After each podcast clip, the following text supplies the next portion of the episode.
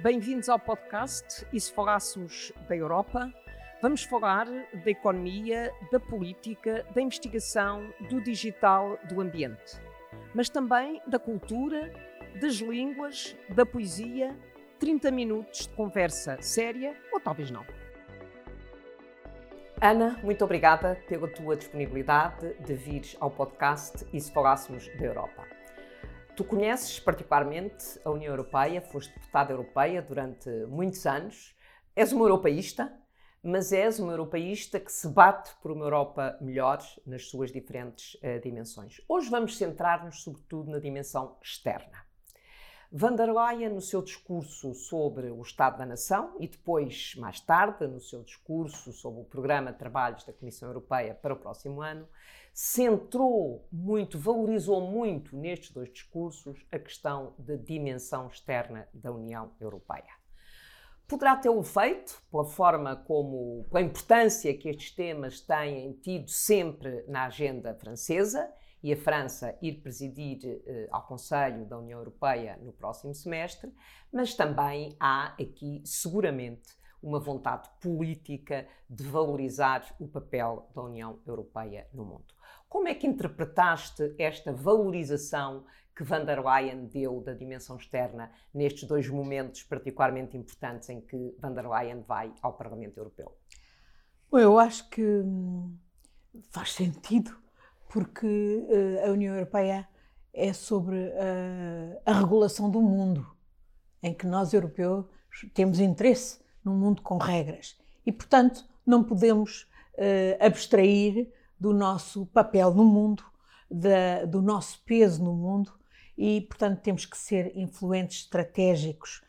Quantas vezes não vimos, em várias áreas, ser a União Europeia que, de facto, lidera e que inicia processos que depois se estendem a todo o mundo. E eu, um dos que eu vivi de perto foi, por exemplo, o da criação do Regulamento Geral de Proteção de Dados. Uhum. Foi a União Europeia que pôs cá fora, uh, quando nos Estados Unidos se, resistia totalmente à ideia de regulação uh, das, das, plataformas digitais, foi a União Europeia que pôs cá fora o Regulamento Geral de Proteção de Dados, com todas as incipiências que ainda tem e insuficiências, é o blueprint, é o modelo para a regulação universal. Eh, portanto, quando a União Europeia tem iniciativa, ela, ela, ela faz acontecer. E, isto pode se estender a todas as áreas uh, que têm, de facto, dimensão externa da atuação da própria União Europeia. Uh, aqui uh, tem havido muita retórica, e eu temo que o discurso da senhora van der Leyen seja mais uma peça de grande retórica, mas depois não seja acompanhada pelos atos. Apesar de tudo, nos 15 anos em que eu estive no Parlamento Europeu, eu vi uma evolução. Uh, e, e, vi, em resultado, de resto, do Tratado de Lisboa, uh, a construção de uma política uh, comum de segurança e defesa, intimamente ligada, just, ligada justamente à política uh, externa e de segurança uh, da União, uh, à política externa. Portanto, não há política externa sem também o músculo da segurança e da defesa. E mais, com a evolução que conhecemos, por exemplo, com o terrorismo, nós ficámos a perceber que as questões da segurança externa não são desligáveis da segurança interna e vice-versa. Portanto, tudo elementos que justificam o discurso que a senhora van der Leyen fez, a linha de atuação que também já tinha sido muito hum, desenvolvida na teoria, mas também de alguma coisa na prática, sobretudo sob a liderança de Federica Mogherini como uh, alta representante. representante para a política externa, e que agora com Borrell, devo dizer, uh, não se tem notado muito. Mas em termos de, de, de, de política externa, uh, tal como disseste, a União Europeia tem, temos assistido a passos eh, significativos, temos que o reconhecer, temos sempre mais ambição do que aquela, do que a situação em que estamos hoje e temos uma grande diferença de posições. quando nós pensamos, por exemplo, na relação com a Rússia, há um discurso significativamente diferente daqueles países que tiveram uma maior colagem uh, à Rússia, evidentemente, e eu diria as democracias ocidentais que têm uma relação com a Rússia, apesar de tudo, diferente, menos agressiva.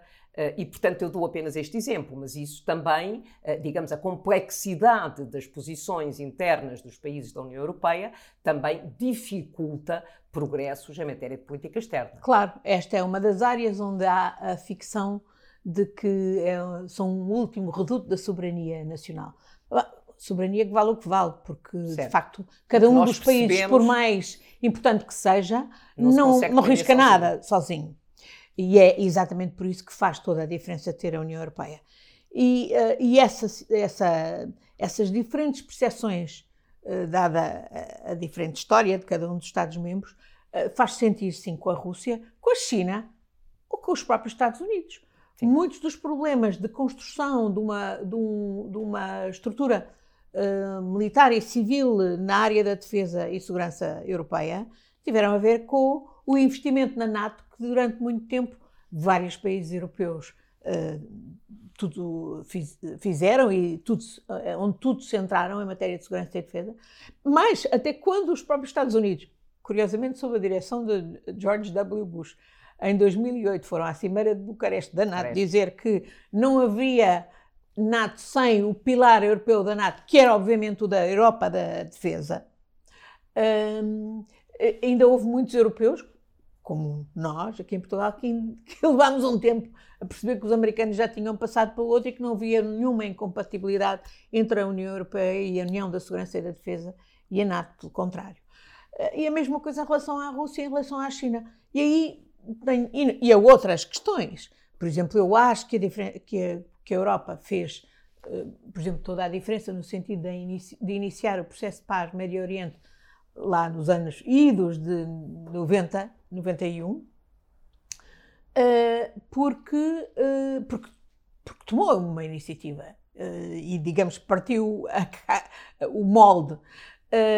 depois prendeu-se com os atavismos de alguns Estados-membros, e em particular da Alemanha, uhum. na relaciona, no relacionamento complexo com Israel em particular, e isso, no fundo, impediu a Europa depois de continuar a fazer a diferença.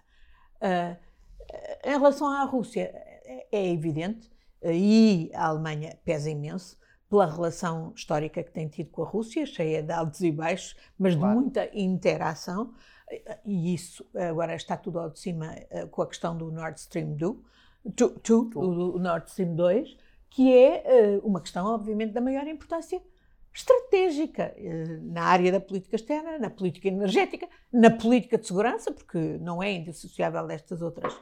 Eh, e é, obviamente, uma das áreas onde vemos Putin uh, utilizar a arma da energia para fazer chantagem com a Europa e com a Alemanha em já particular. Tivemos, já tivemos, uh, logo após o alargamento, sim, claro. Uh, no Natal, claro. com o aumento, estamos claro, a falar de 2000 sim, a 2004, tivemos essa e, pressão por parte da Rússia. E secando a, a Ucrânia, por exemplo, Exatamente, que era o, e hoje estamos E o Nord Stream 2 é um projeto que obviamente visa ultrapassar a Ucrânia é ultrapassar a Polónia. E é por isso que, uh, e, e, e, que, no fundo, acentua a nossa dependência da Rússia, a dependência da Alemanha e, no fundo, a, nossa, da Rússia, o que não faz sentido com uma política consequente em matéria de autonomia estratégica, que é o conceito que faz prevalece e que, e que, e que se fortaleceu designadamente agora depois da pandemia. E que a pandemia mais Que há muitos vínhamos reivindicando Exatamente. há muito tempo e Exatamente. que com a pandemia se percebeu que o conceito de autonomia estratégica tinha passado o conceito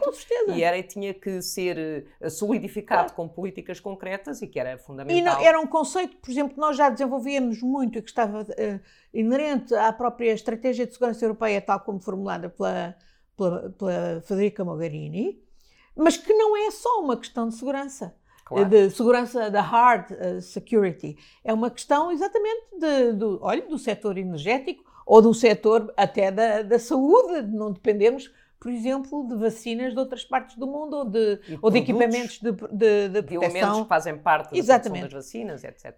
Ora bem, eu acho que o outro componente deste, deste, deste, deste, deste problema é a, é a relação com a China. E aí também, por outro tipo de razões, vemos a Alemanha uh, muito encalhada e a encalhar a União Europeia, não obstante a belíssima retórica utilizada pela senhora van der Leyen. E aí o que prevalece é a visão mercantilista da Alemanha, que vê a China como o grande mercado onde pode colocar e onde pode, fazer, pode colocar os seus produtos, onde pode fazer muitos dos seus produtos para os exportar para o resto do mundo a preços baratíssimos, sem cuidar, por exemplo, de aspectos relacionados com o dumping uh, social, social, por exemplo, as, as, condições laborais. Sim, mas se não houver acordos com a China, não há forma de ultrapassar o, não, o dumping. Não, é, é evidente que o, uh, faz todo sentido, era impensável nos dias de hoje, com a importância até que a China ganhou, económica e política, uh, ostracizar a China. Não, a, a, tática tem de ser, de, sim, de vincular a China, mas ah, tem que haver objetivos claros. E aí a União Europeia encalha, porque uh, há setores alemães que fazem prevalecer os seus interesses económicos e, é, e, que passam por uma relação suave com a China. O acordo de investimento que foi conseguido durante a presidência alemã, o acordo de investimento com a China, uh, é, uh, digamos, era um acordo em termos de conteúdo que obrigava a China respeitar uh, direitos sociais, direitos ambientais. Do ponto de vista do conteúdo, era uh, um acordo que uh, poderia ser uma boa base de trabalho em termos de debate no Parlamento, que normalmente melhora esses acordos que o Conselho, que a Comissão consegue fazer, e neste caso com a China. Uh, evidentemente que há dois aspectos. Um aspecto foi o facto da China ter declarado persona não grata vários deputados europeus, que isso coloca logo em causa a própria persecução da ratificação do acordo, cria dificuldades, e por outro lado é para além do acordo, e de facto eu sou da Comissão de Comércio Externo e analisámos o conteúdo do acordo, o acordo é um acordo progressista da nova geração, uh, porque de facto hoje em dia há uma situação desigual. Há, digamos, uma liberdade de investimento da claro. China na Europa, liberdade essa que não existe de investimento europeu na China, Exatamente. para além das questões do dumping social e claro, ambiental. Claro. E liberdade essa que foi uh, extraordinariamente uh, aumentada durante os anos da Troika, durante, uh, portanto, na sequência da crise financeira de com 2008. Com as privatizações. Com as, com as privatizações em que os chineses foram convidados. Aliás, a senhora Merkel, a princípio, até fez um apelo à China para vir investir na Europa. Uh, a, a, ideia era até que a China participasse dos empréstimos aos países que precisavam deles. Eh, como o nosso, e, uh, e, e, e, e, a contrapartida era poderem comprar tudo que houvesse a privatizar e pelo barato. E é assim que chegamos à situação de ter hoje a China a dominar, por exemplo, o Porto do Pireu, Certo. ou aqui o Porto de Sines, que são, obviamente, infraestruturas críticas. E no Porto do Pireu em duas fases. Sim. Hoje em sim, dia, e, e, Porto e, e, tudo, e isto também ligado com o seu próprio desígnio estratégico da chamada Rota da Seda, uh, e outras, uh, aqui em Portugal, por exemplo, a privatização da REN e da EDP, dando o a empresas...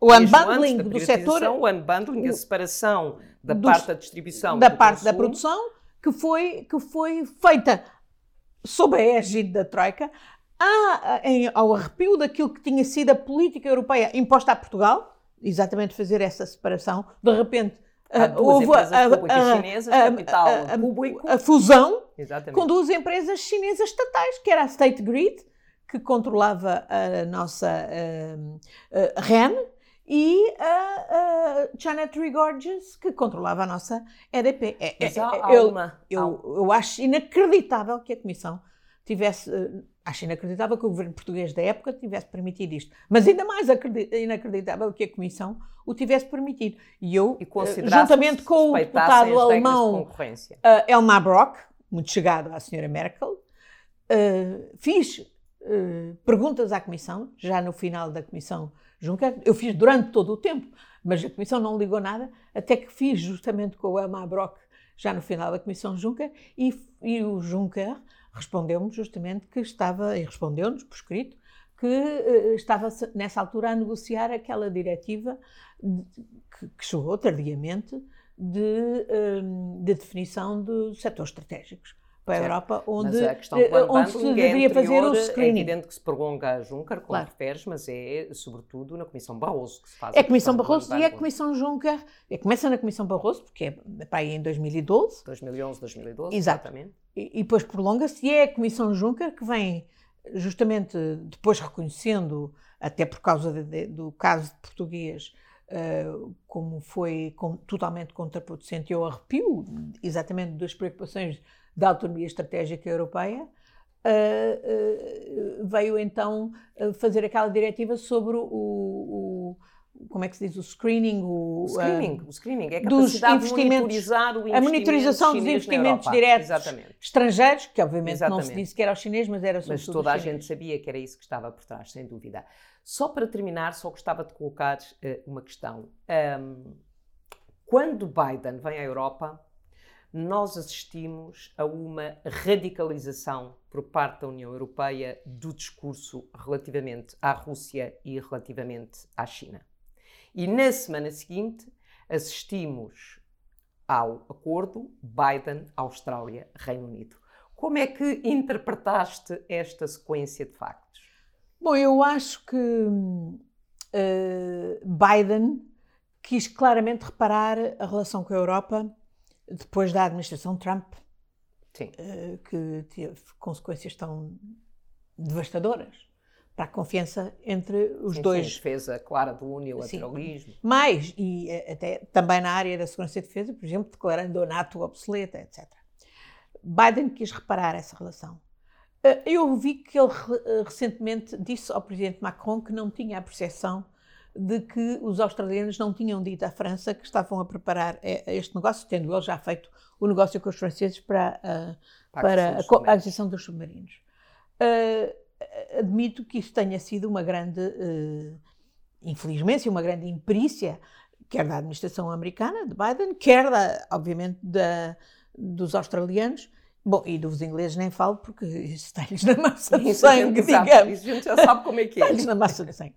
Uh, mas que foi um rude golpe, foi, sem dúvida, e, e, e, portanto, ele agora até aproveitou esta vinda a Roma e agora à, à, à Cimeira do Clima uh, para tentar reparar a relação com Macron. E espero que, enfim, que, porque o que está em causa, eu até percebo uh, o, o, racional do chamado AUKUS, que é exatamente o de envolver a Austrália, que está ali numa linha da frente da relação é a com a China. Uh, quando vemos o Xi Jinping com uma atitude agressiva nacionalista uh, a ameaçar uh, intervir em Taiwan e, e, intervir na, e a intervir, de facto, nas zonas do Mar da China, com grandes uh, suscetibilidades por parte de outros países que, que sentem que, que, a China está a abusar da, da, da situação relativamente a territórios em disputa. Uh, portanto, a Austrália tem que ser envolvida nisso. A Austrália, de resto, tem estado na primeira linha de uma disputa com a China, uhum. exatamente por razões estratégicas, e, portanto, há uma, um racional no AUKUS, mas que isto pudesse ser feito uh, não só à revelia da Europa, ou até quase contra a Europa, como apareceu Sim, relativamente como, à França, uh, foi extremamente dramático. Apesar de tudo, há outros aspectos na relação de, sem dúvida, Biden quer recuperar a relação com a Europa, percebe a importância, até, até no contexto exatamente de uma deslocação das atenções para, os, para o mar da China. Uh, uh, uh, mas, e há outras áreas onde Biden tomou iniciativas que eu tenho pena que não tenha sido a Europa a tomar. Por exemplo, Biden é quem propõe os 15%, o, aliás, um 15%. mínimo de IRC, mínimo de imposto de IRC. Era um que acabou trabalho ser... que já estava a ser feito na OCDE ah, antes de Biden. Não, ah, no Parlamento Europeu, na Europa. Não, exato, exato. Quer dizer, a OCDE é um, é um fórum não vinculativo. Claro, claro. Onde é vinculativo é, por na exemplo, no Parlamento Europeu na União Europeia. E esse era um trabalho. O trabalho da OCDE era reflexo do trabalho que nós estávamos a fazer no Parlamento sim, Europeu sim, e, com a União, e com a Comissão Europeia, sem do Moscovici em particular.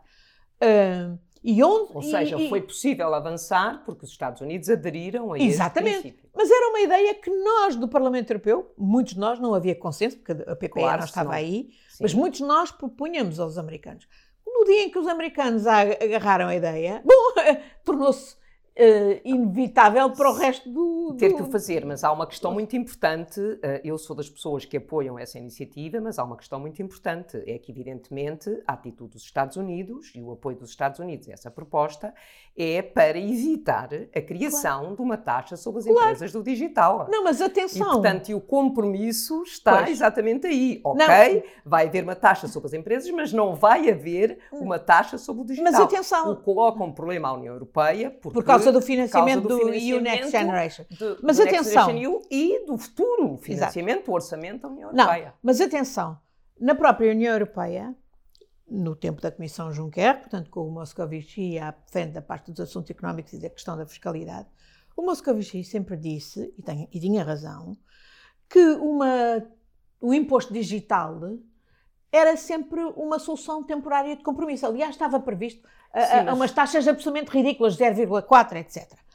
A solução de fundo tinha que ser aquilo que a Comissão propunha e que o Parlamento Europeu apoiava, que era o chamado CCCTB, uh, Sim, sim. Common Consolidated Corporate Tax Base, portanto, a definição comum da matéria coletável para o imposto de IRC. Certo. Isso é que é a solução, como dizia o, o Moscovici, a mãe de todas as soluções da fiscalidade. Porque aí aplicava-se não só às empresas do digital, mas a todas, A as, todas as empresas. empresas. E aliás, no dias de hoje, o que é que não é digital no mundo das empresas?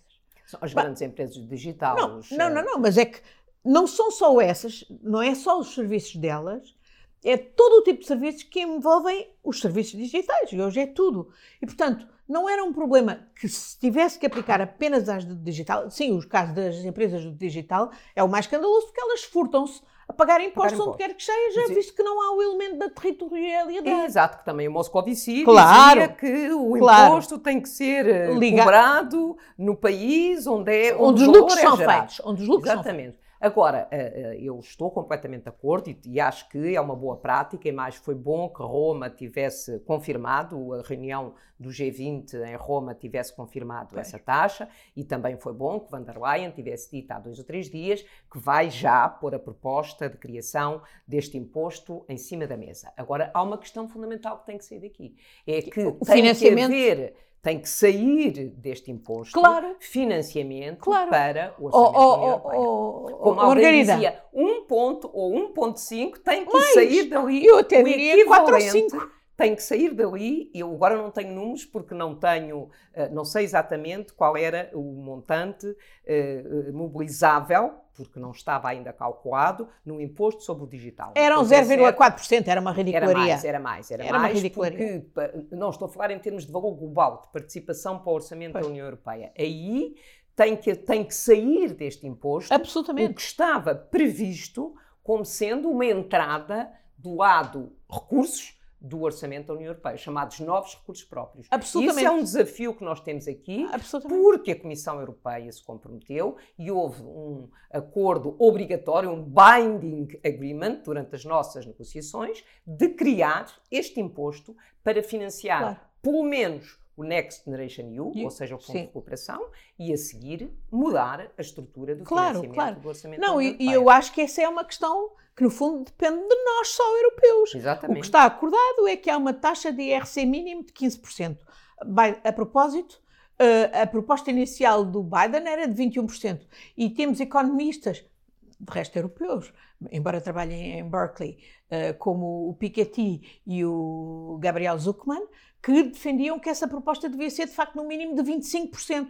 Era o Certo. que permitiria eh, ajudar os erários públicos a recuperar e a não continuar a deixar que se agrave o fosso entre os eh, que têm, eh, os que mais ganham com a globalização e os que mais perdem. Acabou por se ir para uma solução mínima, muito por causa da Irlanda, não Foi é? o último país Foi, da União Europeia a aderir a esse princípio. Uh, portanto, apesar de tudo, apesar de tudo, embora eu ache que de facto 15% é um número insuficiente e era muito melhor se fosse 25%, eh, é um princípio fundamental, é, é uma, é uma lança em- Sim, sim, universal e agora cabe à União Europeia ajustar que parte desses 15% é que, por exemplo, vai para o orçamento da União Europeia, o orçamento da União Europeia os recursos próprios, e designadamente o Next Generation EU e outros recursos próprios que têm que aumentar. Eh, que parte é que vai, por exemplo, ser afetada a investimento na transição climática. digital e na transição climática, etc. Exatamente. Portanto, eh, eu, eu, eu, eu penso que isto abre um manancial de oportunidades que a União Europeia não pode, de maneira nenhuma, desperdiçar. E não tínhamos ilusões. Há vários Estados-membros que viveram uh, e que se desenvolveram à conta desta, da selva fiscal. Selva fiscal que, de resto, foi introduzida pelos Estados Unidos, não é?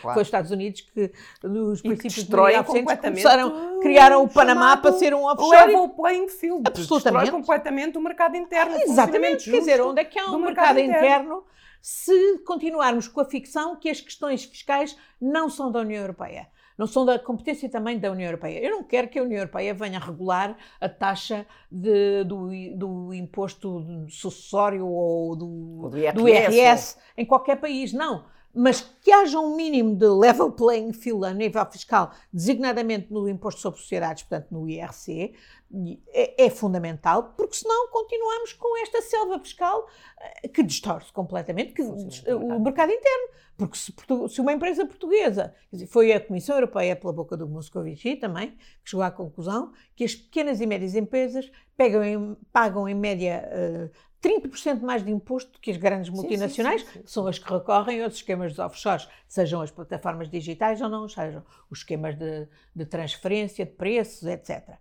Uh, nós precisamos de recursos para os Estados serem melhores, na, até na própria coleta, quer dizer, aqui em Portugal temos 22 mil milhões de euros neste momento por uh, pela autoridade tributária, sobretudo em sede de IRC. São impostos que estão determinados, que estão fixados, só que não são pagos e ninguém os vai coletar. E que um dia se perderão se ninguém os for, entretanto, coletar. Não só para, portanto, melhorar as capacidades da autoridade tributária, mas também tornar a fiscalidade mais justa, mais justa. permitindo baixar impostos que hoje sobrecarregam os cidadãos e, e ao mesmo tempo, ter uh, os recursos próprios que os Estados-membros, mas que também a própria União precisa, para poder fazer face aos desafios que têm pela frente. E, sobretudo, cada vez que se discute um orçamento plurianual, não estejam os Estados-membros todos a discutir se participam com 0,9%, claro. ou 1%, ou 1,04%, claro. ou 1,07%, que é em vez de discutir a estratégia da União Europeia, quando se discute o orçamento plurianual, discute-se claro. se é 1,04 ou 1,05 claro. de produto de rendimento nacional bruto, que é a sua contribuição Aliás, para a União Europeia. também no tempo da Comissão uh, Juncker, com o Moscovici, portanto, o responsável por este setor, uh, a Comissão chegou à conclusão que uh, uma das fontes principais de rendimento da União Europeia, dos recursos próprios da União Europeia, que é o IVA, Sim era objeto de uma fraude monumental, chamado fraude em carrossel, que desviava cerca de um terço, um terço dos recursos próprios da União Europeia por ano, um terço, sendo o orçamento cerca de, nessa altura era de 160 e, e tal mil milhões. 103, acho. E cerca de 60 mil milhões eram desviados em fraude, na chamada fraude carrossel, anualmente, dos vários Estados-membros, não se pagava imposto, não pagavam imposto, empresas que abriam uh, e fechavam para não pagar imposto nas transações entre vários Estados-membros, em que eram os e viseiros desses países que, no fundo, servem como offshores, tipo Malta, Chipre, a Irlanda, Luxemburgo, a Holanda. Luxemburgo, a Holanda, a Áustria. E que, exatamente, e que Uh, e que dessa maneira, portanto, era um terço dos recursos próprios da União Europeia, que já eram escassos, a serem desviados, incluindo, segundo a Comissão, para grupos, uh, para a criminalidade organizada, máfias, mas também grupos terroristas incluindo a Al-Qaeda e o ISIS. Bom, esperamos agora que, com a criação deste imposto e com a disponibilidade da Comissão de pôr imediatamente uma proposta em cima da mesa, que consiga ter o acordo dos Estados-membros para tornar isto, que é um consenso mundial, que o G20 confirmou, uh, tornar isso uma realidade e dê à União Europeia uma capacidade mais forte de agir e um financiamento mais robusto para que a União Europeia possa ter mais ambição política e também um papel mais importante no mundo. Muito obrigada, Ana, por teres estado aqui. Uh, já ultrapassámos largamente o nosso tempo, mas esta conversa eu já imaginava que não íamos ficar no nosso tempo limite. Muito obrigada. Obrigada.